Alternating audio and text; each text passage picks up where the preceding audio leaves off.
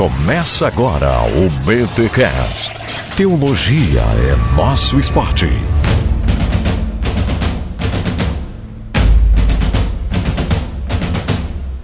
Muito bem, muito bem, muito bem. Começa mais um BT Cash de número 191. Eu sou Rodrigo Bibo e hoje vamos falar da terra que mama leite e mel. Não é mama, né? Mana, ma, maná, mama, mama. Meu Deus. Mana. É a terra da Damares, né, cara? É isso aí. Aqui é o Guilherme Tal e acredito em Baal, faço ele de escudo. Reza mais alto que daqui eu não te escuto. Mas o que, que é isso? Meu Deus, que versão, cara, que versão. É uma versão doida da, da Popozuda, não é? É. Ah, é. Ela devia cantar pra Baal mesmo, não pra Deus. É Elias, Elias cantando lá, é, é, reza mais alto aí, pessoal. Ah, pode crer, pode crer, pode crer. Aquela disputa é massa. Se a referência ficou difícil assim, acho que é melhor trocar então. Não, não, eu peguei a, eu não peguei a bíblica, mas da Popozuda eu peguei. Aqui fala André Heinck e caminhando vou para Canaã. Caminhando eu vou Aê. para Canaã. Pra Canaã, Caminhando eu vou vou para Canaã. pra Canaã. Caminhando eu vou. Só tem, um, só tem uma linha essa música. Meu Deus, cara, e, ainda fala pra não impedir, né? Como diz o Jonas, é bem crente essa música, né? Uhum. Ai, minha gente, olha aí a série Os Outros voltando aqui no BT Cash. E André, deixa eu te falar, pra honra e glória do seu nome, pra você perder aí pedrinhas na coroa, porque você já vai ganhar o seu louvor aqui na terra. Pessoal gosta muito, cara. Tem gente que ouve só a série Outros aqui no BT Cash. Eles não gostam de teologia, não gostam de Bíblia, ainda que tenha Bíblia na série Os Outros, eles gostam da parte histórica. Não, quando é história no BT Cash, aí eu ouço. E praticamente história rola, né? Muito quando você vem aqui e a galera curtiu pra caramba aí a pegada da série Os Outros. Deus, já dei o elogio, não precisa, pode tirar a pedra na coroa aí, anjo, fica à vontade. E hoje a gente vai falar sobre Canaã. A gente já falou sobre a Mesopotâmia, já falamos sobre o Egito e hoje vamos falar sobre Canaã. Por quê? Por que, que a gente tá seguindo essa linha, né? Israel lá na, no- na Mesopotâmia, depois o Egito, e aí tem o que? Canaã, e por aí a gente vai caminhando na história de Israel. Mas antes, antes de irmos para a terra da Damares, vamos ouvir os recados paroquiais.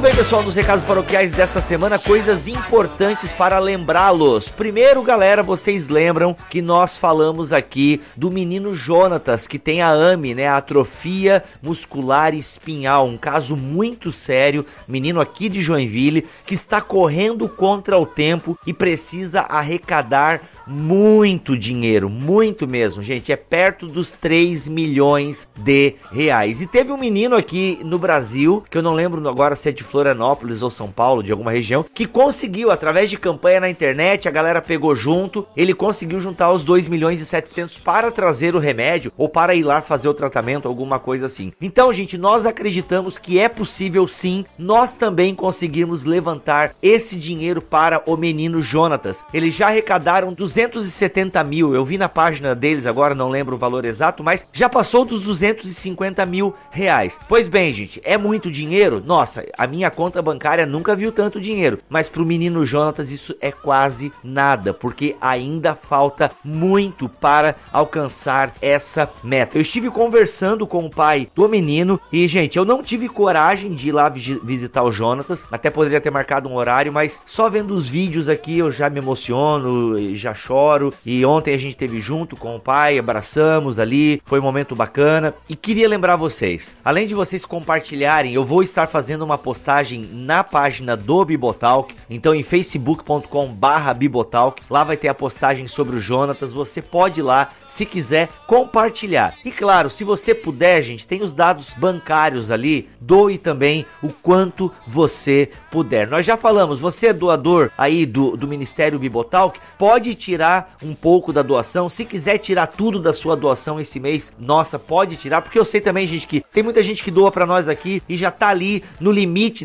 né, daquilo que ele pode tirar do orçamento. Mas galera, é aquela coisa, é o esforço e vale muito a pena, ok? A gente vai começar inclusive a botar pressão em algumas igrejas aqui de Joinville pra galera estar ajudando, beleza? Inclusive vai ter também na postagem lá em facebook.com/barra Bibotalk um, um abaixo assinado pra Anvisa trazer o remédio para cá, liberar, para que o governo se mobilize para tornar o tratamento dessa doença mais acessível aqui no Brasil. Então participe também do abaixo assinado. Gente, é sério, ajude o menino Jonatas porque ele corre contra o tempo. Tendo tratamento, gente, ele pode ter uma vida praticamente normal. Então essa é a esperança dos pais, começarem o tratamento cada vez mais cedo, porque quanto mais cedo eles começarem, ele tá atualmente com oito meses. Gente, enfim, faça o que você puder, aquele, aquela oferta da viúva, sabe, gente? Aquela oferta da viúva que Jesus está falando ali, que deu tudo, sabe o que tinha. Então, gente, faça um sacrifício aí nesse mês e doe para o menino Jonatas. E outra notícia importante é que está surgindo a EBT, a Escola Bibotalk de Teologia, galera. Olha aí! E o primeiro módulo será de História da Igreja Antiga com o nosso amigo Stona Refa. Olha aí, tá sentindo saudade do Alex aqui no BTcast? Mas gente, ele tá trabalhando, deixa o homem trabalhar. E agora tá lançando aí o módulo de História da Igreja Antiga. Gente, muito legal, serão oito aulas esse módulo, onde você vai dar um mergulho, vai dar uma viagem, vai viajar, vai voltar no tempo para estudar um pouco a história da Igreja Antiga com o Alex. E olha só, primeira aula de 40 minutos para ti, mano, de introdução à história da igreja. Tá disponível gratuitamente para quem quiser ver. E se você gostar do curso, pô, gostei dessa pegada, lá vamos nós então. Faça esse módulo aí da EBT, a Escola Bibotal que dê teologia. Beleza? E as informações com a aula, tudo certinho, o link você encontra aqui na postagem deste BTcast. Esses foram os recados paroquiais dessa semana. Se liga que vai começar o BTcast, o seu podcast semanal de teologia.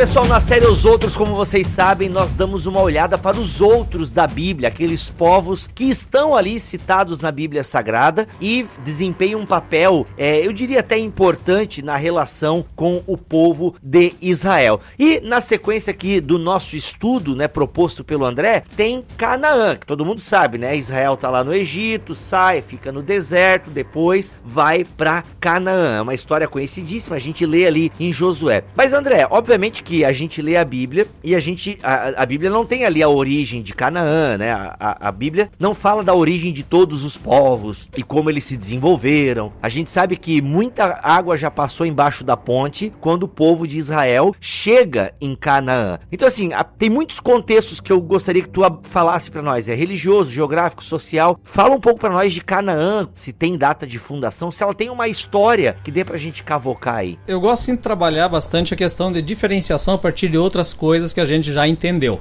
Né? Então, primeiro, assim, qual é a grande diferença, por exemplo, de Canaã para a Mesopotâmia e para o Egito que a gente já falou? É, a faixa de Canaã ela, é, ela, ela faz parte desse, desse chamado crescente fértil que vai lá da Mesopotâmia, né, que é o Iraque hoje, né, passa por Canaã, que é a Palestina, Israel, e chega então no, no Egito. É, o que, que acontece com essa região? Ela é uma região também com alguma produtividade agrícola no meio de regiões desérticas, mas principalmente mais no norte, né? Mas é muito mais estreita essa faixa, uma faixa bem estreita, bem pequena e também com uma malha hidrográfica muito pobre, assim, ele é um, em termos de rios, ele é um dos lugares mais pobres do mundo inteiro. Canaã? Canaã, a região de Canaã, né? A bacia hidrográfica mais pobre do mundo fica lá. Por quê? Porque tem ali apenas um lago no norte, né, que é o, o lago de Genezaré, e aí o Rio Jordão, que, cara, para os padrões brasileiros, cara, é uma sanga, né? É uma sanguinha que vai descendo, vai correndo em direção ao sul, descendo um vale de 400 metros abaixo do nível do mar, para desaguar dentro do Mar Morto, que o nome é próprio, né? Um mar que não. O nome não ajuda. Não, é um mar assim forrado de sal que não dá, não vive nada dentro dele. Então essa essa essa região toda em termos assim de hidrográficos e tal, ela é muito mais pobre do que, por exemplo, a Mesopotâmia e do que o Egito, que tem dois rios gigantescos, monumentais, fazendo então a, essa possibilidade de vida de produção muito maior e mais forte na Mesopotâmia no Egito. Então essa é uma das razões, até porque a região de Canaã ela é menos desenvolvida economicamente, socialmente e todo o resto. E só pra gente referenciar o pessoal aí, quando a gente fala de Canaã, a gente está falando hoje de onde é, logicamente, o Estado de Israel, as, o Estado ou território palestino, ali um, uma parte da Síria, né? E do Líbano também hoje. Então, quando a gente fala Canaã, pra gente referenciar o pessoal hoje, quem quiser dar uma lá e lá dar uma conferidinha no mapa. É, o lugar que tá debaixo de bombas há muito tempo. Essa região de, de Canaã. Então, o que que acontece? O, essa região aqui, ela vai é, desenvolver então o que? Uma série de povos pequenos que estão é, espalhados dentro desse território. Só que assim, ó, é muito parecida a situação que aconteceu lá na Mesopotâmia. São povos independentes, separados um do outro. Eles não têm nenhuma ideia de país nem de unidade. A gente falou lá do Egito que aconteceu uma coisa diferente. O Egito se tornou um reino muito forte, centralizado na figura do faraó. O modelo cananeu segue mais ou menos parecido com o da Mesopotâmia. São cidades-estados independentes uma da outra. A grande diferença para a Mesopotâmia é o tamanho e o poder dessas cidades. Elas são medíocres comparados com a Mesopotâmia. Então esse é o primeiro ponto que tem que entender. Segunda coisa é que o termo cananeu é uma designação geral, tá? Não, não é uma, uma etnia cananeia, não é a relação de um grupo único de povos. Não, são vários grupos diferentes e povos diferentes. Não é à toa assim que a, a, a Bíblia, quando vai se referir a eles, ela vai falar o que lá? Ah, os Girgazeus, os Perezeus, os Amorreus e por aí vai. Ela cita uma série de, de grupos, é, porque é isso mesmo que eles são. Esses diferentes é, etnias vivendo dentro desse território.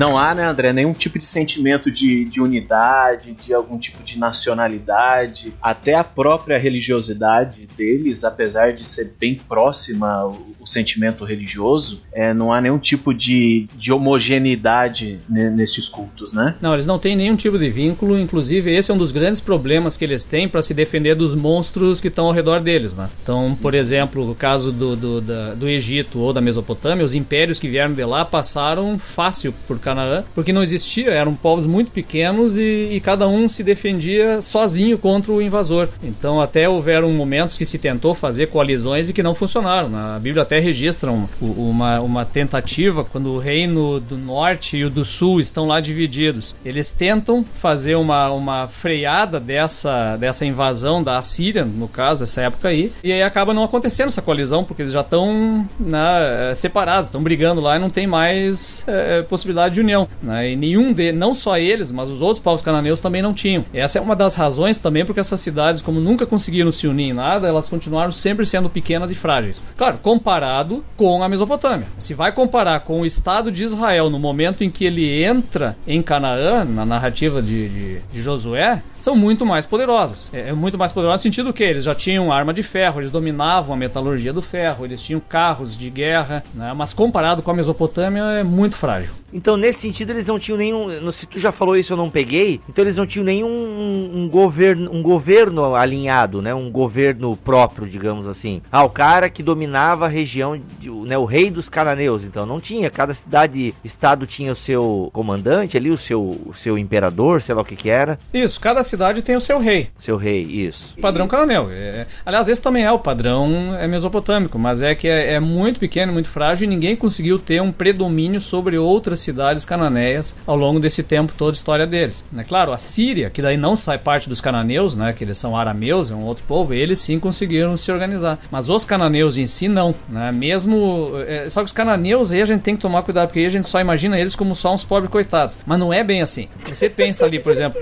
o, é, o cananeu, esse mais complicado é o do interior. Só que nós temos que lembrar que temos os cananeus do litoral também. E o cananeu que viveu no litoral é o que a gente veio a conhecer como fenício. Esse sim é um povo poderoso. Aí é outra história. Poderoso e rico, né? Poderoso e rico. Mas aí a gente detalha eles melhor mais adiante, né? Mas essa é a. É, é, tem que pensar então nesses dois grupos aqui que estão em relação direta com Israel. Né? E vai ser muito forte, muito intensa a relação desses povos cananeus do interior e os do litoral também com Israel depois na história bíblica. Antes de chegar na história bíblica, o que mais de interessante a gente tem para saber sobre o povo cananeu? Bom, é, termos de cultura, né? Cidade pequena, são cidades pequenas com é, bastante pastoreio ao redor delas, né? Dentro delas, com cidades amuralhadas, com muralhas, mas não muito grandes. Jericó, Jericó. É, por exemplo, Jericó, essas outras aí. A gente tá falando de cidades aí de 3 mil, 5 mil habitantes, não mais que isso, né? Sim, bairros, o que a gente chamaria de bairros aqui da nossa cidade. É, aqui, o, o, se você pegar o caso mesopotâmico nessa época, eles tinham cidades já de 200 mil habitantes, 300 mil, cidades imensas, né, no, no mundo antigo, né? Mas no caso cananeu, essa coisa de 3, 5 mil, por aí seria o, o tamanho, que é o padrão patrão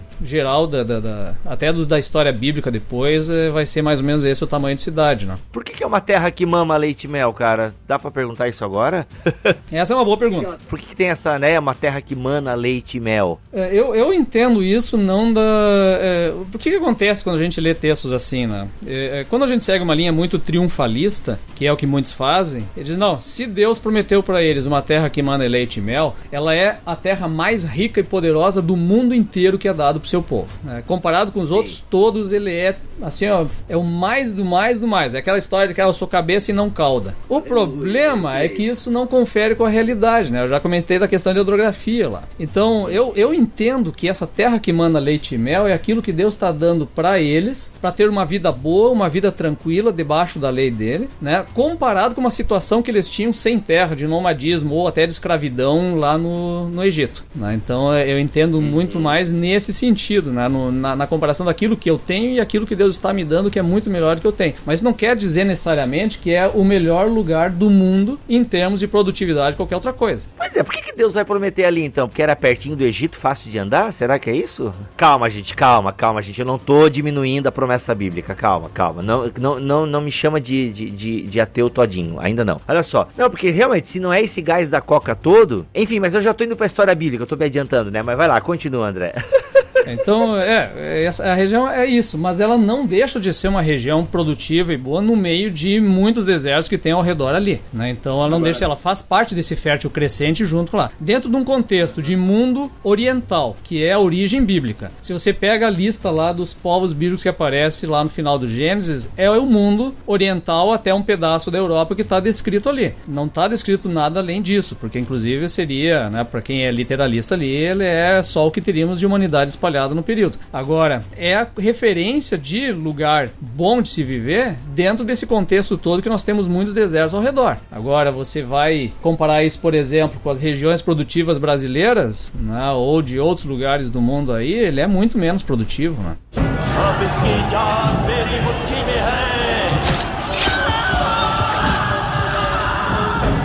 Muito mais importante ali do que a fertilidade da terra era a sua localização geográfica, que me parece que era bem estratégica. Se você pegar o mundo antigo, que ele era praticamente dividido nesse esse Oriente Médio antigo e as colônias gregas que já estão surgindo no, um pouco depois desse momento, as colônias gregas, ali é um lugar extremamente estratégico por causa do mar Mediterrâneo, né? Então, ali vai ser uma espécie de centro do mundo, o André me corrija se eu estiver errado. Ali vai ser uma, se a gente considerar é, Mesopotâmia e a, a península do Peloponeso, a península grega, ali vai ser uma espécie de centro do mundo. Tanto que isso vai ajudar a explicar o sucesso dos fenícios no comércio, mas ali vai ser uma espécie de, de centro do mundo da época, né? Claro, é, considerando assim, ó, o mundo que nós temos nessa época aí, que os grandes potências mundiais estão nessa região. Né? Nós estamos falando muito antes do surgimento de Roma, de Grécia, de qualquer coisa nesse sentido. Então, se a gente tirar um pouquinho a visão eurocentrista que temos hoje, centro do mundo está mais próximo ali, que é a encruzilhada de três continentes. Né? Nós que cremos realmente que Deus interferiu na história com um projeto de longo prazo, e para nós esse projeto é trazer Cristo e trazer a mensagem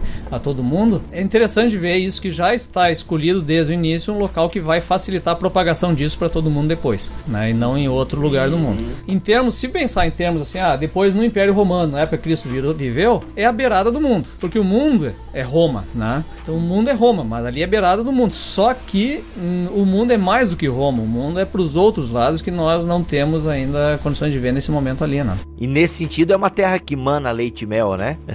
nesse sentido, sim. Uhum. É, em outros sentidos também, claro, é, é sempre comparando, é, porque a gente sempre compara em termos globais e não é essa a questão, né? Não é, não é isso que a gente deve pensar e também não deve fechar isso com determinada época e determinada cultura. Né? Então, para nós hoje, tu vai dizer o que? Qual é a região mais rica do mundo? Tá, é a Califórnia. Mas por quê? Por outros motivos e não simplesmente agrários, né? Essas são, são questões que é muito cultural de cada época. Então, o que nós temos? Esses cananeus do interior, né? Que são cidades mais frágeis, e os cananeus do litoral, que são os fenícios. Né? O fenício, só uma curiosidade, ele é chamado assim por causa dos gregos. Né? Os gregos chamavam eles de fenícios, que eram os, os vermelhos, na verdade, na, na, na, na língua grega, os vermelhos porque eles vendiam a púrpura. E foram os grandes é, é, concorrentes depois da Grécia no, no comércio no Mediterrâneo. Então o que acontece com o fenício? O fenício ele é esse cananeu que acabou indo para o litoral e estando no litoral ele tinha o quê? Ele tinha a cordilheira do Líbano nas costas dele, quer dizer, uma região que não adiantava plantar porque era muito alta. É uma faixa muito estreita de agricultura até o, o mar ali, não tinha muito como se dedicar à agricultura como os outros cananeus, né? Ou pastoreio e tinha o Mediterrâneo na cara dele. Então o que, que eles fizeram? Começaram a cortar os cedros do Líbano, né? Até hoje são famosos, né? Olha aí, Salomão.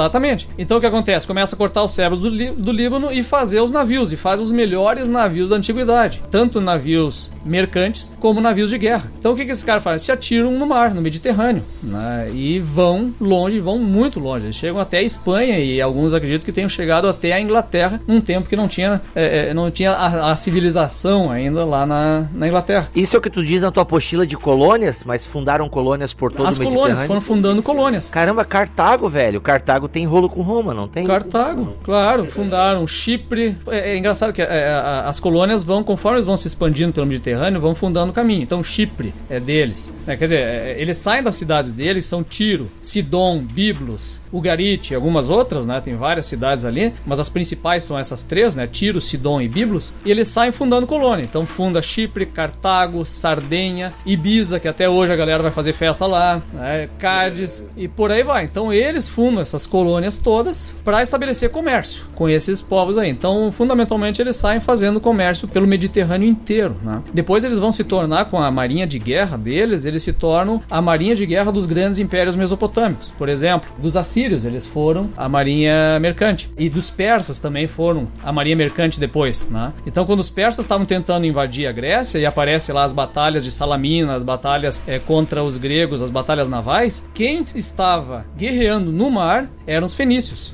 Essa, é, então, quando vocês veem lá no, no filme do, dos 300 que aparece lá a marinha sendo destruída, depois a sequência do 300 Nossa, que é o Xerxes, que é muito ruim aquela sequência. É, horrível, horrível. Mas aparece aquela sequência, a luta naval é contra fenícios. Eles são os, o, o, a marinha mercante do Império Persa. Para vocês verem o tamanho desses caras. E são cananeus. Por exemplo, eles que desenvolveram a tintura da púrpura, né, que é o tecido mais caro da antiguidade. Inclusive na Bíblia aparece lá a vendedora de púrpura no Novo Testamento, né, a Lídia. Então ela vende púrpura. Pô, se ela vende púrpura, ela tem grana, porque esse tecido é caríssimo. Era chamado tecido dos reis. Né? Então é, essa, essa púrpura era, era, era vendida. Eles fabricavam vidro, desenvolveram fabricação de vidro. E aí o que faz, cara? O que, que faz o fenício? Como é que ele, ele enriquece? Ele faz aquilo que enriquece todos os comerciantes atualmente, que é o que? Você compra barato num lugar e vende caro no outro. então, eles compram barato na África e vendem caro na Europa. Compram barato na Europa e vendem caro na África. Levam, né, negociam o Mesopotâmia. Então eles são esse grande entreposto comercial que vai vendendo e formando alianças, na verdade. Por isso que você não vê muito questão de, de fenícios entrando em guerra, porque os impérios vinham, invadiam, às vezes eles resistiam também, mas eles não entravam muito em guerra com os outros porque eles mais faziam alianças com outros povos. Hum, dava o um jeitinho brasileiro. E porque os outros povos também dependiam deles justamente para esse abastecimento comercial comercial. Então não era interessante é, eles irem vender em, em algum lugar e, e, serem atacados e não mais voltarem para aquele lugar, deixando aquele lugar desabastecido. É, se a gente pensar nisso numa época em que eles eram praticamente donos do Mediterrâneo, então a, a única via comercial da época via mar era deles, né? Exatamente. Então essa, essa é a, a característica dos fenícios. Os fenícios acabaram se tornando os cananeus mais famosos, né? o, porque os cananeus do, do interior ali já já são os povos que se desintegraram ao longo do tempo e não deixaram lá grande registro, né? Temos registro, mas não é tão forte quanto os fenícios. Os fenícios, assim mesmo, eles se chamavam de cananeus mesmo, né? Eles não, não usavam a nomenclatura que os gregos davam para eles. Mas essa era o, essa é característica, então, principal de, de Canaã, em termos de povos, né? Os do litoral muito fortes e os do interior nem tanto, né? O, no caso dos fenícios, a gente vai ver uma relação muito estreita com Israel. Estreita de parceria mesmo. Primeiro porque Israel nunca conseguiu invadir o território deles, né? não, não tinha força para isso, nem poder para isso. E segundo, que acabou se tornando muito interessante a aliança com eles. Então, é, por exemplo, Davi. Davi ele fez aliança com Irão, da Fenícia. Depois, o filho dele, Salomão, fez uma aliança de novo. E o rei Irão é o que manda para Salomão não só a madeira para construir o templo, que ele corta e transporta pelo mar até chegar então lá no Jope, né, ou ao Jaffa hoje, que é o porto lá de Tel Aviv, né, e aí transporta essa madeira para lá, né, não só nesse sentido, como ele envia também os engenheiros para a construção do templo. E é por isso que o templo de Jerusalém tem uma característica de planta muito parecida com os templos dos fenícios. Aquela história de ter um, duas colunas na frente que não sustentam nada, são só ornamentais, isso é típico dos fenícios, né, que aparece lá no, no Templo de Salomão.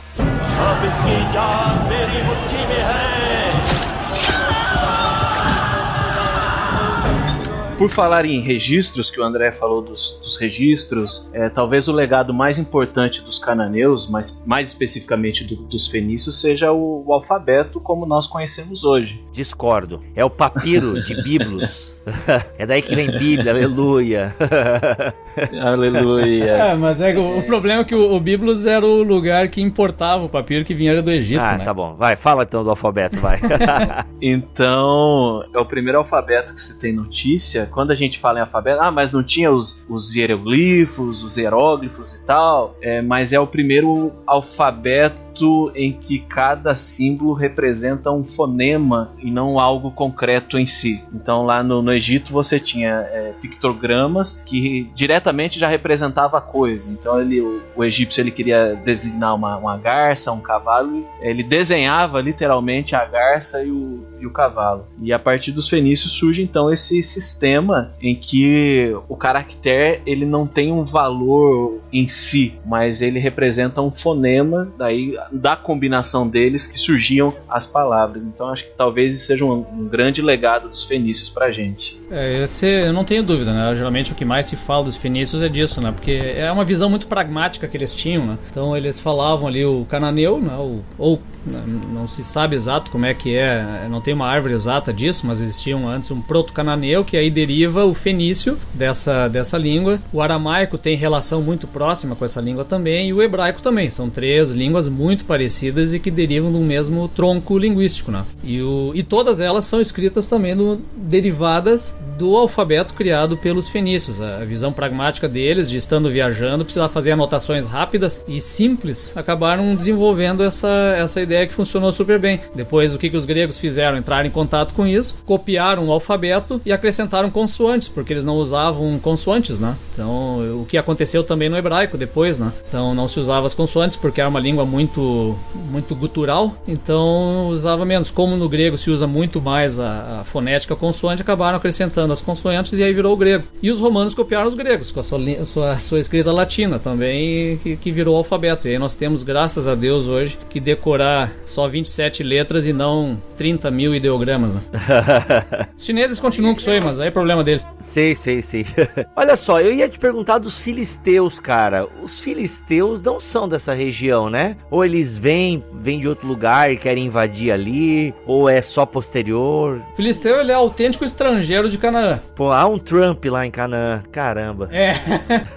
ele é autêntico estrangeiro, porque eles são cultura e língua totalmente diversas de todos os outros. Porque os outros ainda assim vão, vão se virando e se entendendo. São línguas muito próximas. O filisteu não, é um negócio totalmente diferente. Que chega lá. Porque eles vêm de fora, né? Eles são o povo que veio do mar, não? Eles são os povos do mar. Um dos povos do mar. E é uma história muito legal, porque essa imigra migração dos povos do mar, ela é ali no final do século 13 pro 12 antes de Cristo, né? Que deu uma movimentada grande, assim, na, na, no sul da, da Europa, que foi empurrando povos. É, né, é, é bem da época também da, da, invasão dos dóricos na Grécia, que depois vai for, formar a cultura grega e tal, e vai empurrando então e destruindo, por exemplo, os povos dos micenos, os cretenses desse período, eles caem todos nessa época, e mais ou menos aí por 1200, no final é 1230 até 1190 por aí, esses povos, alguns desses povos do mar foram se fixando na costa da Palestina, né? E foram se fixando lá e aí formando então esses, esses reinos e aí sim eles eram grupos confederados. Cinco cidades principais, né? Asdod, Askelon, Gati, Gaza e Eglon, que formaram essas cidades filisteias, que eram cidades muito fortes. Para ter uma ideia, assim, tentar associar um pouco a cultura, esses caras vêm de uma cultura do tipo da cultura micênica, que é a cultura que deu base para a história da Guerra de Troia. Caraca. Então, quando você lê a história da Guerra de Troia, aquele armamento e aquela situação toda que você vê lá,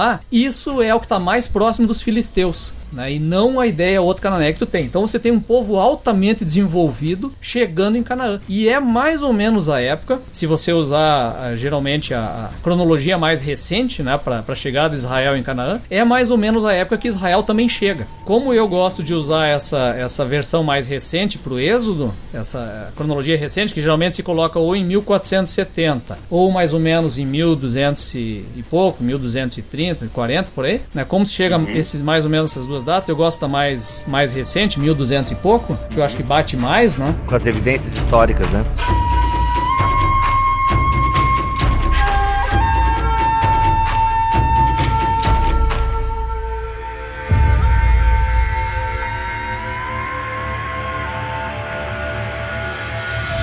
Que eu acho interessante, se você olhar e fazer uma leitura do texto bíblico, os filisteus praticamente não aparecem no texto bíblico até chegar em Josué. No livro de Josué, eles viram um problema. Uhum. Ele eventualmente ele menciona o filisteu por cima lá, assim, ah, entrarás na terra dos perezeus, blá, blá, e filisteus. Ele menciona como uma promessa futura de uma coisa que vai acontecer lá não sei quando. Como é que eu entendo isso? Porque o filisteu não estava lá, né? ele só vai chegar depois. Ele tá como? Apenas como povos do mar que faziam antes é, algum tipo de de comércio por ali. Talvez tivesse algum posto avançado de comércio ali em Canaã e tal, mas não estavam alojados lá. Então eles chegam e se alojam. Isso é depois que os hebreus já estão lá. Tá, peraí, peraí, peraí, peraí, peraí. Vamos, vamos. Que assim, ó, quando tu fala cidade de Gaza, Asquelon, é, essas cidades filisteias, elas não estavam dentro da região de Canaã? Parece que tu fez uma separação agora. É que elas estão no litoral, né? Hum... Elas estão no litoral. Elas elas estão. É, algumas apenas avançam um pouco para dentro do território território, mas a maior parte delas estão próximos do litoral, porque eles são os povos do mar, né? Entendi. E o ápice delas é bem posterior ao Êxodo, né? Bem o... posterior, sim. É bem depois. E aí elas caem o que? Dentro da história já de Juízes. Então em Juízes se torna de fato um problema. Você não vê confronto de Josué com filisteus. Não aparece mencionado ali. Né? Ele vai aparecer em Juízes. E lá fica feia a coisa quando? Lá no final só, quando você tem a história de Samuel, que aí vai lutar contra eles, etc. Eles aparecem um pouco antes, mas eles quase não aparecem. De repente vira um problemão.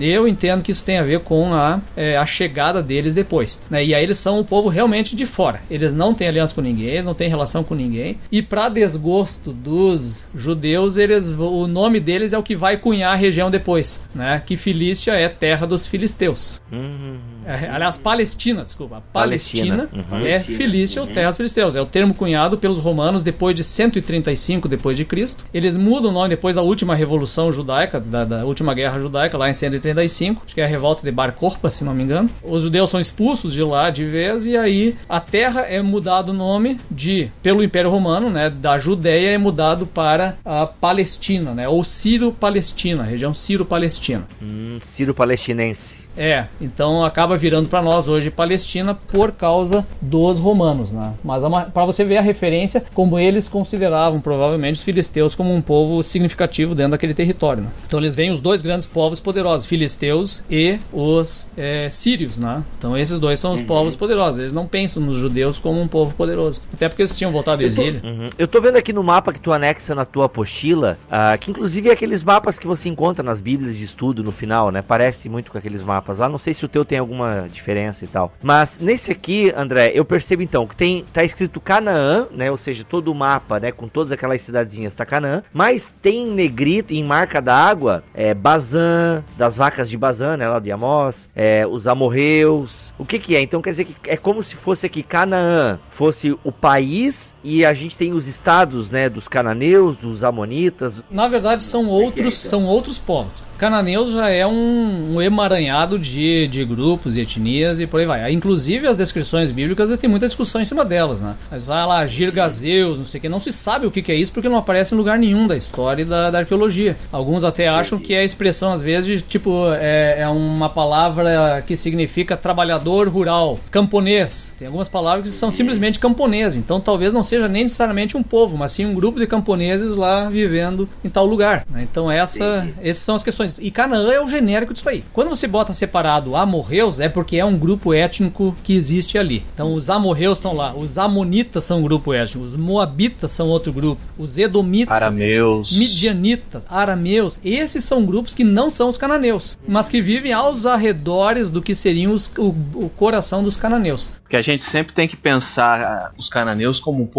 completamente desorganizado no sentido estatal. Não tem nenhum tipo de unidade lá. É, o André falou das cidades-estados, mas não pense que são cidades-estados como, como da Grécia, é, extremamente organizadas. São clãs mesmos, bem, bem tribais, com uma organização mínima. E as maiores ainda são bem poucas. O André chegou a citar três, quatro cidades aí que não passa disso, numa região relativamente grande para três cidades. Né? É que antes ele falou dos fenícios como os cananeus do litoral, né? E aí e os fenícios aqui no mapinha tá em marca d'água, assim como tá os arameus, como tá os amonitas. Então, o fenício ele é que o fenício ele atingiu uma, uma maioridade, vamos chamar, que acabou é, é, tendo uma característica própria deles. Só que eles, é, é, é eu sempre gosto de deixar isso junto pra gente lembrar que eles são sim cananeus. Então eles fazem parte do escopo do que são os cananeus e, e inclusive da religiosidade e todo o restante está junto aqui. Então a gente sempre acaba definindo porque ah, para as pessoas saberem, porque Fenício é um nome conhecido, então tá lá no mapa Fenício, que ele era conhecido, mas eles são cananeus.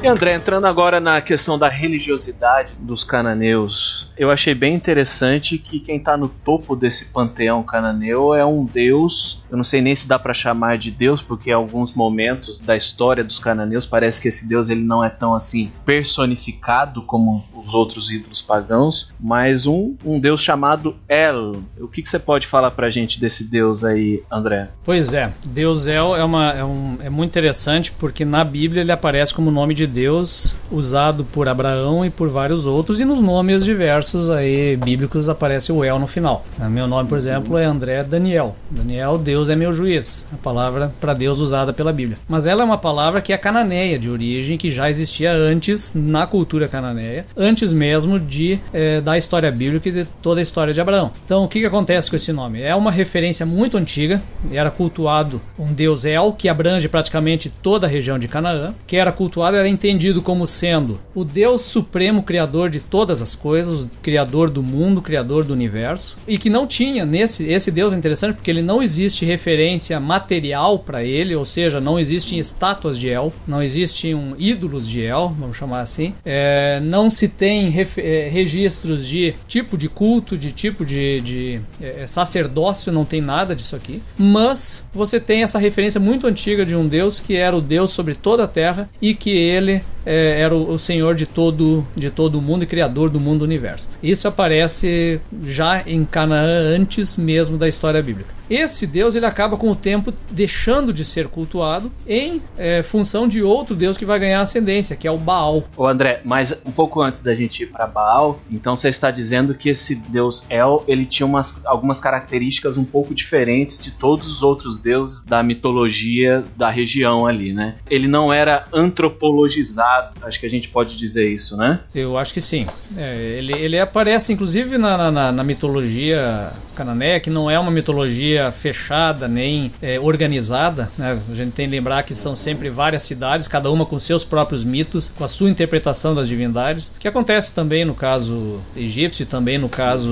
mesopotâmico. Né? Por isso às vezes é difícil, você pega e fala, ah, porque o deus tal era tal coisa. Daí já vem alguém e diz, não, não, isso não é assim, porque na verdade esse era o deus e coisa tal. Mas é que depende, porque são muitas visões diferentes e às vezes nas publicações mesmo você vê essas variações, porque depende de qual ótica você pega, você tem essas variações. Então o que acontece? O, o, o El, ele é, em algumas versões, ele aparece como tendo criado também o, o mundo, os homens, às vezes aparece criando também os deuses, né? Então ele criou os uhum. deuses, e eventualmente, num momento, ele é o pai de Baal, inclusive. É para isso que eu queria chamar a atenção. Deus El, ele é criador dos próprios deuses. Não que seja correlato bem longe disso, mas eu não consigo é, não relacionar esse Deus El, por exemplo, com o Logos divino lá da filosofia grega, em que vai se dizer que há um, uma espécie de, de entidade criadora e ordenadora de todas as coisas, um princípio ordenador de todas as coisas, criador até dos próprios deuses, algo então algo superior aos próprios deuses, e os gregos vão chamar isso de Logos divino. E talvez até João vai usar depois essa, essa palavra para dizer quem é o verdadeiro Logos divino, né?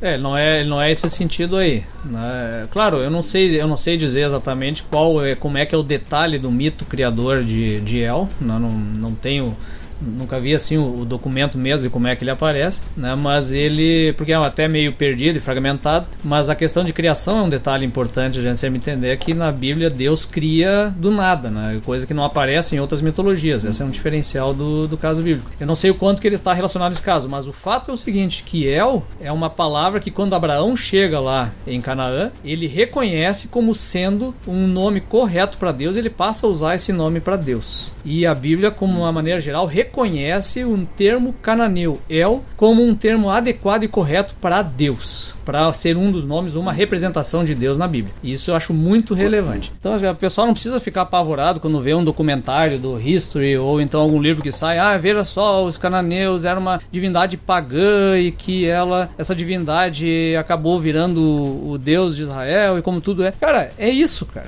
A gente usa os nomes que estão à nossa disposição, são culturais, eles não saíram do nada. E sim, né, por que, que nós não podemos crer que Deus deixou uma, uma um testemunho de si próprio dentro da cultura cananeia. Essa, inclusive, é a defesa do, do, do livro do Fator Melquisedeque, né, do Don Rickardson, de que Deus deixou dentro de cada cultura uma referência de si mesmo, quer dizer, uma maneira de que as pessoas possam, dentro da própria cultura e da religião própria, entender a mensagem do evangelho depois. Não quer dizer que seja a própria mensagem, nem que seja o próprio a própria mensagem correta final lá de Cristo, mas que tem uma referência, uma maneira de entender.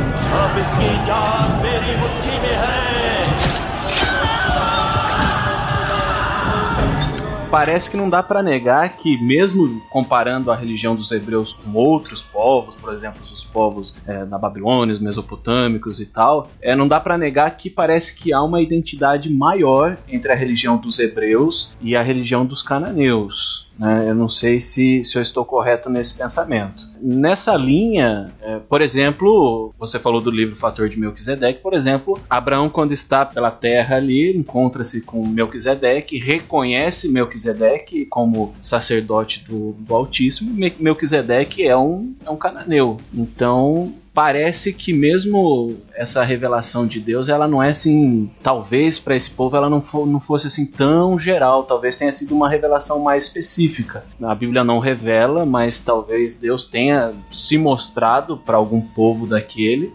E a gente também não pode negar também a própria influência de Abraão, Abraão, Isaac e Jacó antes da ida para o Egito, né? Eu fico mais ou menos com essas duas teorias sobre a, a similaridade da religião dos cananeus cananeus em relação à religião dos, dos hebreus. Parece que é uma similaridade um pouquinho maior do que com de outros povos. Pode ser. A história do Melquisedeque é fantástica, né? Porque quando Abraão chega lá, a gente tem que pensar assim, ó, Abraão ele adorava, ao que parece, Shaddai. Parece que era o nome que Abraão usava para Deus naquele momento. Né? Embora já apareça Yahvé ali no, no, nos textos, mas é texto escrito depois, né? É, com Moisés que Deus vai dizer, ah, eu sou, é, a partir de agora me conhecerão como Yahvé, etc, etc. Ou Javé, tanto faz. Então, o, o, ele chega lá e parece que ele adorava Shaddai, o nome que ele dava para Deus, e encontra Melquisedeque que adorava El Elion, né? Deus Todo-Poderoso, que é com esse nome cananeu. E ele reconhece como sendo Deus, inclusive dá o dízimo para ele. Pô, esse cara, inclusive, tem uma revelação superior à minha. É um, é um conto fantástico, né? Que é o, é o coração do argumento do, do Don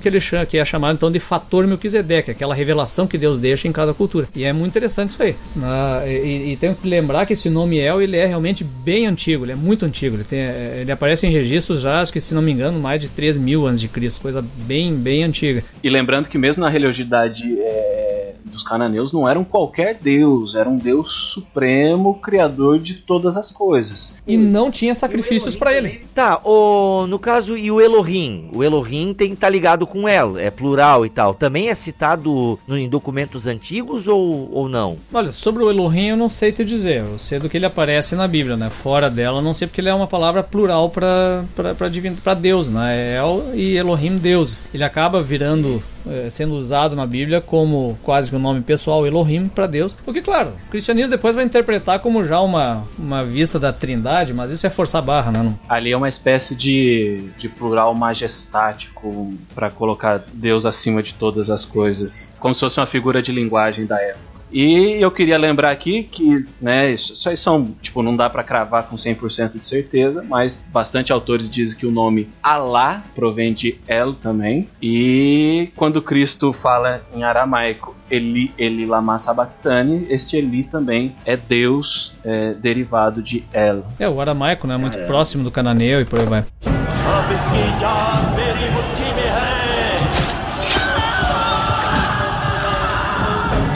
Então, o que acontece? Até agora nós estávamos falando aí do, da parte positiva, né? Da, da, dos cananeus, falando de El e tal, né? Que encontra um ponto de contato importante aí com, com, com os hebreus. Mas tem o outro ponto que é o seguinte: esse El ele acaba caindo de lado, né? No, no culto cananeu, um processo longo, demorado. E surge uma outra divindade que é filho de El, que é o Baal, né? E esse filho de El, o Baal, ele vai tomar o poder, vamos dizer, de El, vai expulsar El, né? Do, do poder, sei lá, do céu desse, lá do que. E ele assume então o governo de Canaã e de todo esse território aí. Né? Então El acaba sendo expulso dessa aí e o Baal toma conta. Só que o Baal é um deus completamente diferente, né? O Baal é um deus bem mais violento, é o deus da, da tempestade, o deus da guerra. Ao mesmo tempo, ele é o deus que cuida da agricultura, que protege ele dos inimigos externos e por aí vai. E Baal é, é outra palavra que também não tem, não é exatamente um nome. Baal significa senhor em Canaã. Por isso até que você vai encontrar às vezes a palavra Baal nos nomes nomes hebraicos. Né? Jerubaal, né? o filho de Saul, por exemplo, não era Isbozete, era Isbaal. Por quê? Significava o senhor da casa, Isbaal. Depois os caras fazem uma gozação com ele né? e diz: não, ele não é Isbaal, não é senhor, ele é Isbozete, ele é a vergonha da casa. Né? Então é, é a vergonha, não é o senhor. Aí vira o Isbozete, mas o nome dele é Isbaal. Então Baal é um nome cananeu também que. É, e de é, lá que, que surge aquele esporte também bem famoso nos Estados Unidos, não? Lá vem, lá vem. Tô sentindo, tô sentindo. Tá chegando. Qual esporte? É o beisebol. Meu Cara, o que, que é isso? É, provavelmente, a gente consegue traçar uma Eu senti chegando! Desculpa, gente, aqui. Desculpa, foi mal. Hoje foi um dia corrido. Deve os outros também, né? O, o, o voleibol, futebol. Isso, futebol, né? Tá certo, tá certo. Desculpa, gente, foi lá. Tudo coisa pagã. E esse, e esse Deus, então, o que acontece? Ele é o que torna, se torna o Deus é, é, dominante ali. Só o grande problema é o tipo de sacrifício que ele envolve, o tipo de culto que ele envolve. O culto de Baal, ele tem todos os sacrifícios de sangue, né? Que já tem, por exemplo, no caso do, do judaísmo, né? Bíblicos ali, que é o sacrifício tanto de oferta de vinho, cereais, como sacrifício de sangue, né? De animais. Em geral, ele tem tudo isso como o caso hebreu, só que ele tem mais um sacrifício humano. E esse sacrifício humano que é um problema sério, porque é o tal o chamado molk, A palavra molk hebraica é específica pro sacrifício de uma criança recém-nascida ou de até alguma idade avançada, até uns 12 anos, ela pode ser sacrificada. Essa criança sacrificada, ela não é assim. é, é, O que, que acontece? O caso específico canaíno, ele, ele é um caso diferente, por quê? Porque o sacrifício humano ele existe em várias culturas da humanidade, mas ela não é vinculada a alguém da tua própria família. Você sacrifica um inimigo vencido em batalha, por exemplo. É o que acontecia aqui na América com os, os índios tupi-guaranis, ah, acontecia também com os incas, o sacrifício de guerreiros vencidos. E às vezes até com uma certa honraria. Esse guerreiro vencido ele vai passar então a força e, a, e, a- e o valor dele pro pessoal que tá comendo depois as carnes dele, no caso os tupis guaranis e tal. Então tem um fator aqui que é sempre relacionado a um, um inimigo vencido. né? As lutas de gladiadores, por exemplo, eles são sacrifícios a Zeus dos escravos e de povos conquistados, mas é sempre o outro que é sacrificado. No caso cananeu, o que, que é? É o sacrifício de um membro da tua família. Você sacrifica o filho teu. Então o sacrifício Molk, inclusive, ele vai aparecer na Bíblia como até um nome de um deus específico que é Moloch. Quando aparece lá o Moloch, é uma maneira hebraica de falar o cananeu Molk. né? Então esse, esse sacrifício aparece na Bíblia, diz, ah, abominação de Moloque. Então aparece lá, ah, o rei tal sacrificou seus filhos no fogo a Moloque. Ele está falando do sacrifício cananeu, cananeu a Baal de Molk. Que é um sacrifício de uma criança pequena, às vezes recém-nascida, que era inclusive queimado no fogo vivo para Baal. Vocês já viram aquele. Eu já vi pregador pentecostal dizendo que a gente não podia chamar o filho de moleque, porque vem, né, de- das crianças sacrificadas a Moloque. Nada a ver, né? Isso é, Não, isso é, isso é exegege, isso é bobagem. é o selo Marco Feliciano de exegese. Ok. Essa é uma palavra que vem da costa africana, que veio aqui no- dos negros pra cá e não tem relação nenhuma lá com o Canadá, é bem, distante.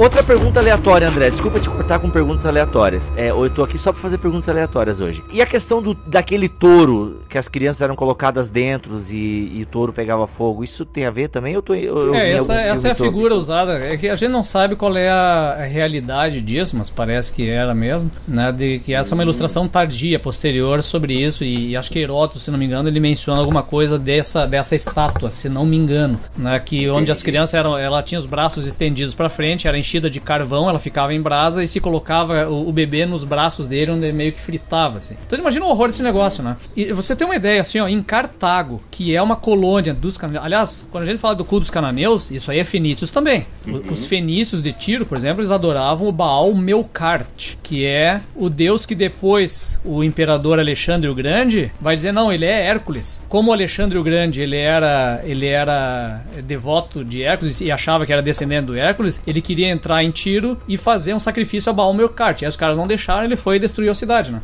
Mas é, o Baal Melkart é esse mesmo Baal e é esse mesmo é, Baal adorado em todo o Canaã. né? Então, a gente não sabe se aquela estátua era de fato assim, mas é, é bem possível que fosse, porque o Heródoto já, já fala nela. Né? E, e aí imagina o horror. Então, em Cartago, que eu tava falando, Cartago é uma cidade que é uma colônia dos fenícios, que gera depois os cartagineses, que lutam contra os, eh, os romanos né, durante muito tempo, pela supremacia lá do Mediterrâneo. E, os, e em Cartago já foram encontradas mais de 50 mil tumbas de crianças sacrificadas a Baal. Então, uma ideia do tamanho desse negócio. Os discursos romanos, porque eh, eh, do Senado romano é interessante, porque tem um, um- Agora eu não me lembro qual é o nome do, do, do senador, que ele, ele fazia discurso sempre contra Cartago, né? Ele queria a destruição da cidade no tempo das guerras púnicas, né? Famosas do, do caso, eh, caso romano. Então ele sempre terminava os discursos dele dizendo o seguinte, né? E além disso, né? Que nós temos que resolver na cidade, Cartago deve ser destruída. E ele dizia, entre os argumentos dele, um dos argumentos era humanitário, porque nós não podemos deixar vivo um povo que sacrifica crianças dessa maneira. Você tem uma ideia do, do nível desse, desse negócio aí. Então, esse é o culto de Baal, que, claro, cada cidade vai ter o seu Baal com o seu nome específico. Então, lá, Baal Ugarit, né, o, o Baal da cidade de Ugarit, e Baal Melkart, caso de Tiro, cada um vai variando. Mas, em suma, eles são todos a mesma, a mesma figura, com algumas variações, mas é o mesmo tipo de culto. A mulher de Baal também era cultuada, não tinha? Daí Também era Astarte. cultuado. Então aí varia. Alguns chamam de Azera, outros de Astarte. Em alguns casos são deusas distintas, às vezes a mesma deusa. Na Bíblia ela aparece mencionada como o culto de Azera. É, é, Azera às vezes aparece como poste-ídolo, quando do.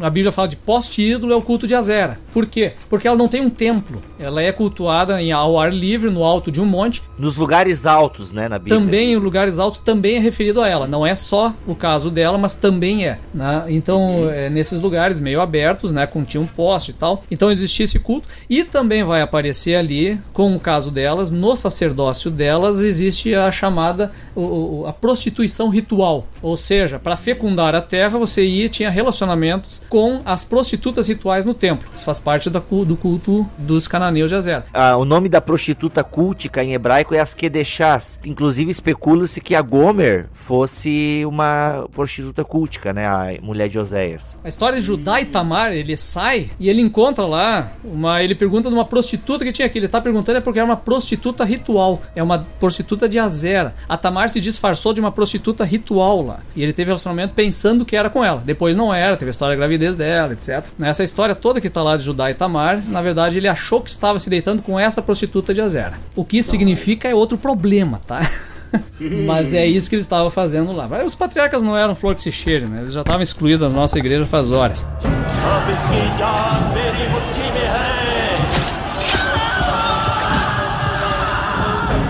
Então esses dois, esses dois cultos são os principais e eu não preciso dizer que eles são extremamente criticados na Bíblia e por Deus na ordem deles de entrar na terra de Canaã. Não se misturem com eles por causa das práticas deles. Quando a Bíblia fala disso, ele está falando especificamente do culto de Baal e do culto de Azera ou Astarte, tanto faz. Ele está falando é disso, do que? Esse sacrifício de bebês. E é muito importante pensar no seguinte: esse culto ele tinha, por exemplo, o sacrifício do primogênito. Quer dizer, eu caso, eu tenho meu primeiro filho e esse primeiro filho eu sacrifico a Baal, enterro ele no fundamento da casa para trazer felicidade para a família. Se você lembra lembrar que na história bíblica os primogênitos pertencem a Deus lá no Êxodo, né? e daí que vai gerar a tribo de Levi, que eles entram no lugar dos primogênitos porque todo primogênito pertence a Deus. E lá nessa acontece a cultura, você imagina o tamanho da abominação isso aos olhos da narrativa bíblica. É o fim do fim esse sacrifício. Né? Não é só o nosso olhar humanitário, mas é o olhar bíblico que aparece ali. O que, que significa sacrificar o primogênito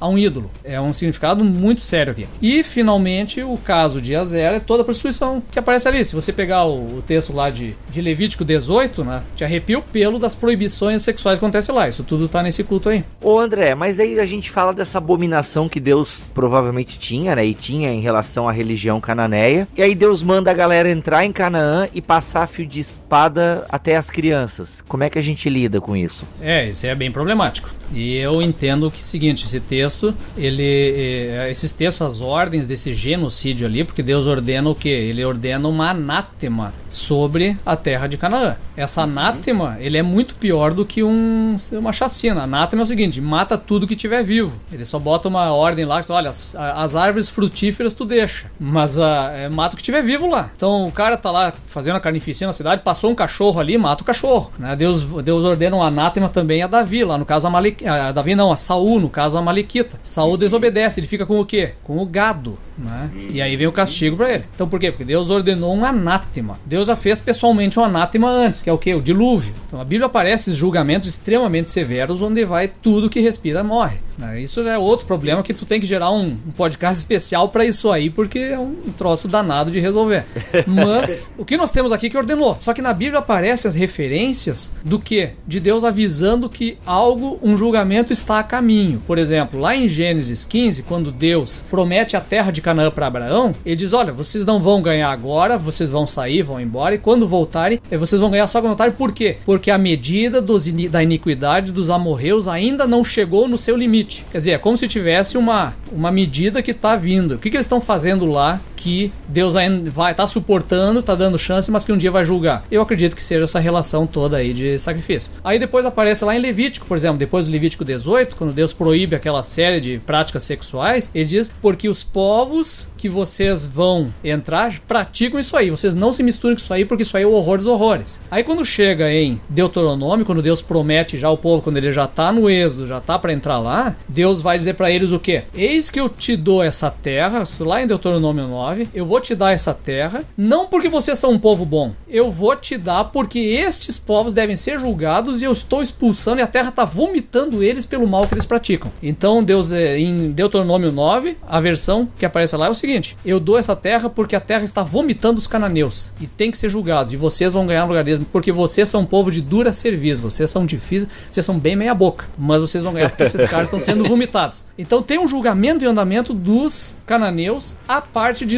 de Israel, que, tem, que é outra história. Aí o que, que acontece? E aí ele no final diz: E também porque eu prometi para Abraão, Isaac, Jacó, etc, etc. Então você tem dois níveis diferentes: um é uma promessa e outro é um julgamento. E os dois entram em cena na entrada de Israel lá. Claro, hoje vai se, se questionar: ai, como é que pode matar? Qual é o julgamento de uma criancinha e tal? Mas aí eu vou deixar ali do que Deus está dizendo: não, se quiser para exterminar, porque aqui vem o julgamento.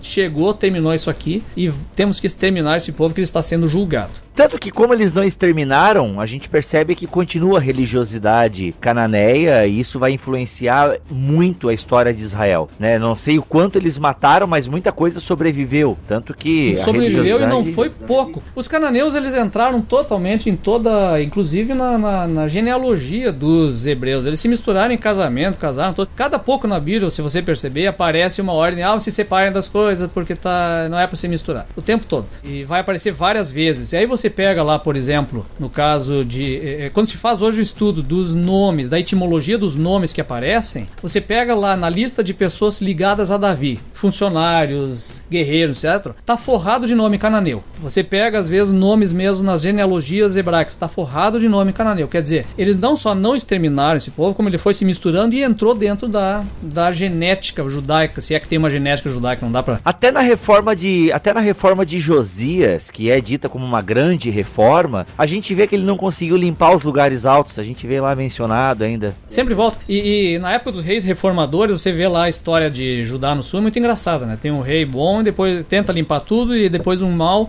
depois tem um. Daí de repente tem dois bons reis na sequência, e os dois bons reis fazem reforma de tirar os lugares altos e tirar os ídolos de Baal, etc. Aí, mas o que, aconteceu? Quem botou de volta? O povo botou de volta. Se você olha a história de Raquel vindo embora, então, para Canaã, o que, que, a, que a Raquel leva? Ela leva os ídolos do lar debaixo do, do assento dela, escondido. Pô, dentro dos patriarcas tu tem isso. A arqueologia hoje, a arqueologia de Israel antigo, do período israelita, ela encontra ídolos de Baal, que são aqueles bezerros, em quase todas as casas israelenses hebraicas antigas.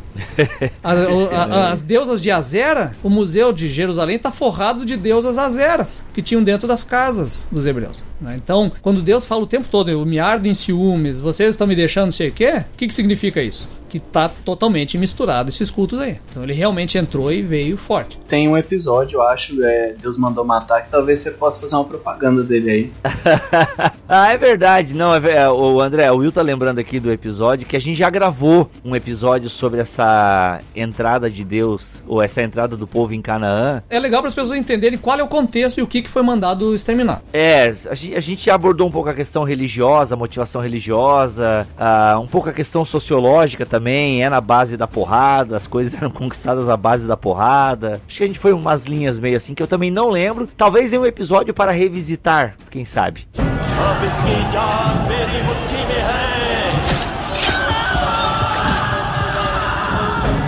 Até uma coisa que a gente já falou aqui em alguns BTcasts da série Aliança, é, a gente às vezes não consegue entender o porquê que essa idolatria, e no caso aqui manifesta na adoração a outros deuses e divindades mesmo, por que, que elas pegavam o povo de Israel, né? Por que, que era tão forte assim? Hoje em dia a gente tem a nossa idolatria, né, do nosso ego e tantas outras coisas, e naquela época eram as divindades, ou hoje em dia a gente sabe que não eram divindades verdadeiras, mas pro pessoal na cabeça deles era. Então assim, como era forte, né, cara? Pô, Deus livra do dos egípcios, abre Mar Vermelho, derruba Jericó, conquista tantas batalhas, e o povo ainda com, né, a Astarte embaixo do braço, adorando a Baal. Isso tem a ver um pouco também com as necessidades imediatas do povo, não tem, André? Por exemplo, assim, Javé é o Deus libertador, mas o Deus que dá água é que faz chover é Baal. Então parece que eles faziam essas, essas departamentalizações, né, divinas. Como a gente faz hoje, né? O dinheiro me dá aqui o pão de cada dia, Deus é aquele cara que me dá o arrepio na, na espinha e tal. Mas eu tenho uma teoria sobre isso que tem bastante gente que discorda, não sei se estou certo, mas é que boa parte do período do Antigo Testamento o povo de Israel era monolatrista ou monocultista e não monoteísta. Monolatria, né? Não, eu concordo. Ou enoteísmo, né? Alguns gostam de usar esse termo e tal. Ah, eu concordo também, é por aí. É, é que assim, o pensamento monoteísta, ele resolve essa parada, pelo menos nesse sentido politeísta antigo, né?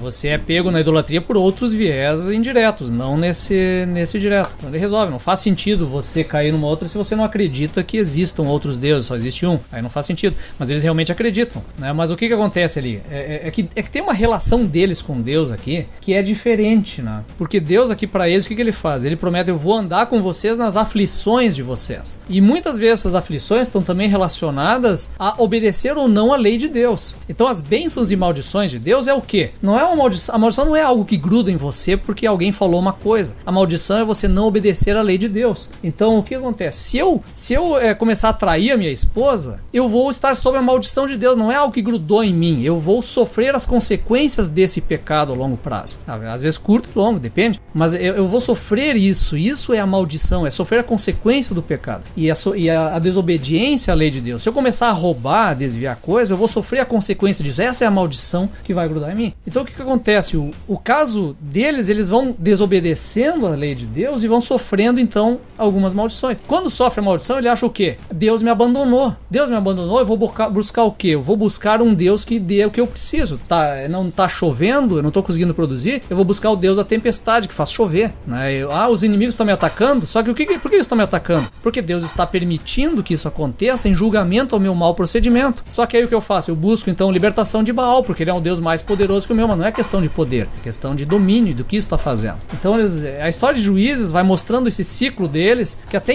entenderem, se arrependerem, quer dizer, voltar a Deus, arrepender do mau procedimento, arrepender da idolatria, aí Deus vem e liberta, envia um libertador, um salvador, né? E esse é um processo que vai, que aparece ali e que para mim tá dentro no coração dessa idolatria deles caírem toda hora para Baal e toda hora para Azera. Né? Agora, por outro lado, até contrapondo o que eu acabei de falar aqui, pro israelita que queria fazer uma sacanagem assim, era bem tentador também dar uma escapulidinha pra, pra oh, Baal rapaz, também, né? Vou ali no cultinho, vou ali no cultinho da Zera, dar uma zarada. vou ali e já volto. Nunca tiraria a carnalidade do jogo da, da explicação, né? Isso aí faz parte. Agora, esse é o, essa é a relação. É interessante, a Bíblia às vezes aparece algumas expressões que, que a gente só conhecendo os detalhes do, do culto a gente, a gente entende. Né? Quando Oséias fala, porque vocês gostam dos bolos de passas, ele está falando de uma oferenda a Baal, um panetone que se dava a Baal. Caraca, sério? Então é desse, desse culto que. detalhes do culto que aparece, dentro já do caso de, de Israel, né? Mas então é, é isso, né? O Canaã ele tem, a gente tem que sempre pensar as coisas, né? A gente tem a tendência às vezes ah, tudo que vem de um povo é demoníaco, tudo que vem é santo. Não, não dá para pensar dessa maneira. Você tem referências muito corretas, como a ideia de El, que entra para a Bíblia e é assimilada, e você tem uma, um horror desses, como o Baal e a Zera, que traz e traz problemas sérios para Israel também. É isso que a gente tem tentado entender aqui ao longo de todos os, os programas que a gente está gravando. Né?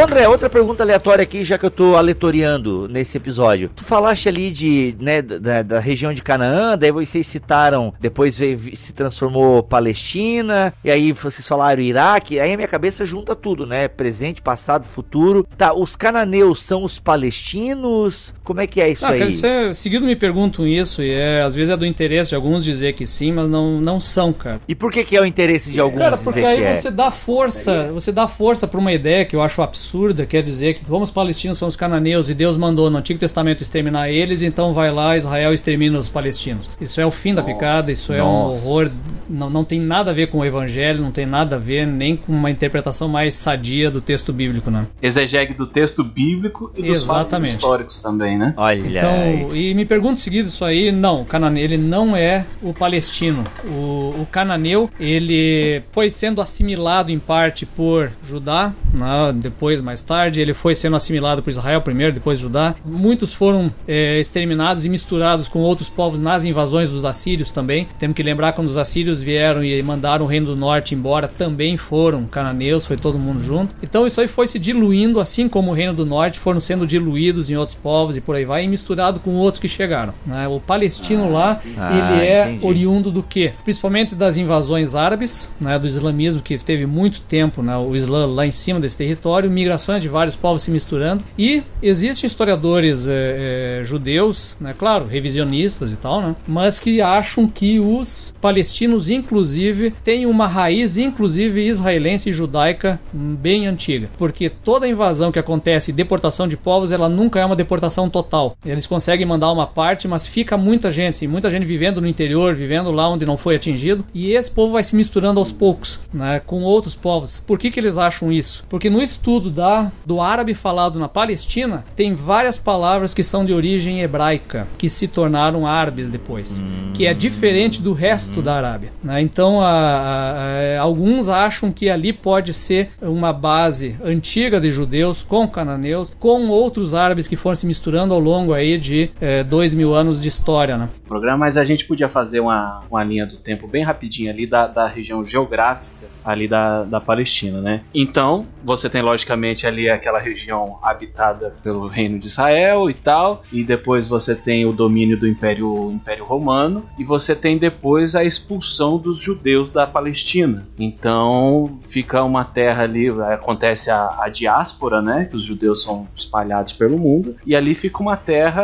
é, sob domínio agora pleno e, e exclusivo do Império Romano. Depois da ruína do Império Romano, ali fica uma terra meio, por um tempo, uma terra meio que de ninguém e provavelmente de povos oriundos da Península Arábica, começa ali uma, uma colonização de árabes que vai ser a etnia das pessoas que estão ali até hoje. Não sei se é mais, mais ou menos. Mais ou menos, mas é que assim, quando a gente fala de terra de ninguém, é complicado hoje falar de terra de ninguém que tenha ficado. Não fica vazio. Sempre tem, por exemplo, que você tem o quê? Você tem cidades que são destruídas, mas tem todo aquele monte de casinha espalhada pelo, pelo interior que não vão embora, que ficam morando lá. E, por exemplo, mesmo na destruição de Nabucodonosor, quando ele, quando ele tá, tem um período mais adiante que Jeremias descreve que ele tá voltando uma guerra, ele encontra 700 e poucas pessoas perambulando nas ruínas de Jerusalém. Quer dizer, Jerusalém foi destruída, mas ao redor está continuando a vida, continua continua tendo coisa acontecendo. Quem é esse pessoal que ficou Mas... vivendo lá? Né? Então hoje existe uma linha que trabalha um pouco em cima disso aí, que pensa, olha, ali tem uma mistura muito grande que não é exclusivamente árabe, né? que tem outras coisas de antes, inclusive põe em função dessa presença de palavras hebraicas anteriores à entrada de Israel lá. Claro, pode ser também por contato com judeus que sempre estiveram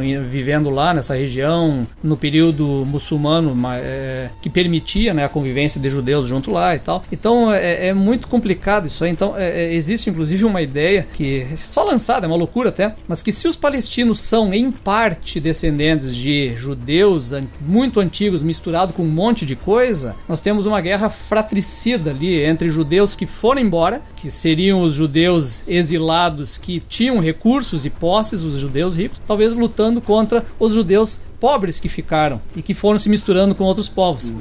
Né? O que seria o horror dos horrores como coroa dessa guerra que está acontecendo lá. Mas é só especulação, né? Eu não, nem faço a defesa de nada disso aí, a gente só especula em termos desse, desse assunto aí, porque é um estudo realmente recém começando, né? Mas o que importa para nós aqui é, é, que os cananeus do período Antigo Testamento não são os palestinos de hoje. Esse é o, é o ponto mais certo que nós temos aqui, é que não são eles. Né? Então, as ordens em relação aos cananeus não se aplicam aos palestinos palestinos, não é a mesma coisa. Isso que você está falando não é, não é uma interpretação clássica, é algo mais Não, recente, não é clássico. Né? Até porque o clássico está permeado de um monte de problemas aí, né? Que é a infusão do, do sionismo é. contemporâneo, né? Mas vamos deixar pra lá que aí já entra na questão escatológica aí. É. é que o evangelicalismo vai, o pessoal não estuda muito, vai dizer que os invasores ali do, do conflito hoje, que os invasores são os palestinos. Como se Israel nunca tivesse saído de lá. É por isso que a gente tá falando de terra de ninguém, né? Esse é o discurso sionista, né? Que eles chegaram lá não tinha ninguém. Só que já chegaram deportando 700 mil palestinos, né? Que, que ninguém é esse que não tinha lá, né? Então isso é bem complicado, né? Claro, hoje tem uma situação insustentável, porque tem terrorismo do outro lado, então você não tem assim, dizer, meu Deus, eu vou apoiar esse, como é que eu vou apoiar?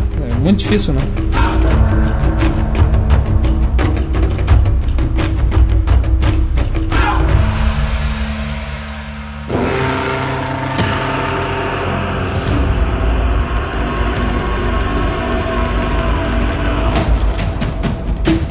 Chegando ao final de mais um episódio da série Os Outros. Eu sou o Rodrigo Bibo e eu não consigo entender como é que um pai pega um filho, sacrifica por uma divindade, enterra nos fundamentos da casa para abençoar a família. É, cara, aí a religião tem poder mesmo, hein? É loucura. Aqui é o William Ertal e os profetas de Baal estão até hoje lá tentando fazer Baal responder, mas Baal parece que tá dormindo, né? Não, tá dando uma barreada, né, mano?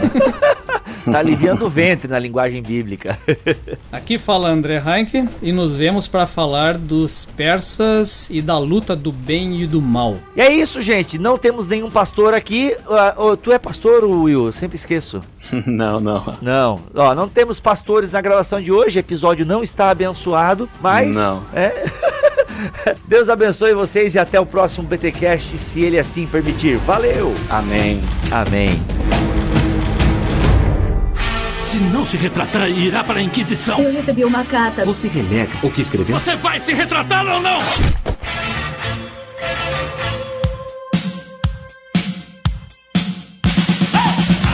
Fala crente, começa mais um Concílios e Guilhotinas aqui no BTcast e mais uma vez que episódio foi esse com André Heinck mais um da série Os Outros. Muito bom, sensacional, ainda vai voltar para mais episódios, fica ligado aí. E vamos então para os nossos e-mails, os nossos recadinhos, os ouvintes que mandam para nós aí as suas impressões dos últimos programas. Vamos lá. O primeiro e-mail de hoje aqui é do Rodrigo Teixeira, mora em Calcaia, no estado do Ceará. Ele diz aqui: há muito tempo eu estou planejando enviar esse e-mail para vocês para dar um feedback de gratidão. Conheci vocês no ano de 2014 quando vocês lançaram o vídeo BT Vlog 01 Teologia Eu Quero Uma Pra Viver. Olha só, primeiro vídeo do canal, através de uma postagem do Iago Martins no Facebook. Imediatamente fui pesquisar sobre vocês e acabei descobrindo o podcast. A primeira hemorragia nasal que eu tive foi quando ouvi o BTcast 69, Teologia do Sexo, pois nunca tinha ouvido alguém falar sobre os dois temas em um único assunto. Daí por diante fiz aquela clássica maratona de todos os episódios anteriores até ficar atualizado. Enfim, agradeço a vocês por todo esse tempo em ensinarem de forma objetiva, prática e respeitosa uma teologia para viver. Que beleza! Deus abençoe todos vocês e uma vida longa e próspera para a família Bibotalk. Valeu, Rodrigão! Outro e-mail aqui é do Dan Filho. Ele escreveu aqui, tenho acompanhado o Bibotalk já há uns dois ou três anos e desde o final do ano passado passei a ser mantenedor. Beleza, olha aí, Dan. Pois tem sido uma obra digna de expansão. Tenho percebido que o nível e os temas dos episódios têm amadurecido bastante e glória a Deus por isso. O episódio com Jonas Madureira sobre igreja local foi sensacional. Compartilhei com minha rede de contatos e até aqueles que não curtem podcast ficaram impressionados com a discussão.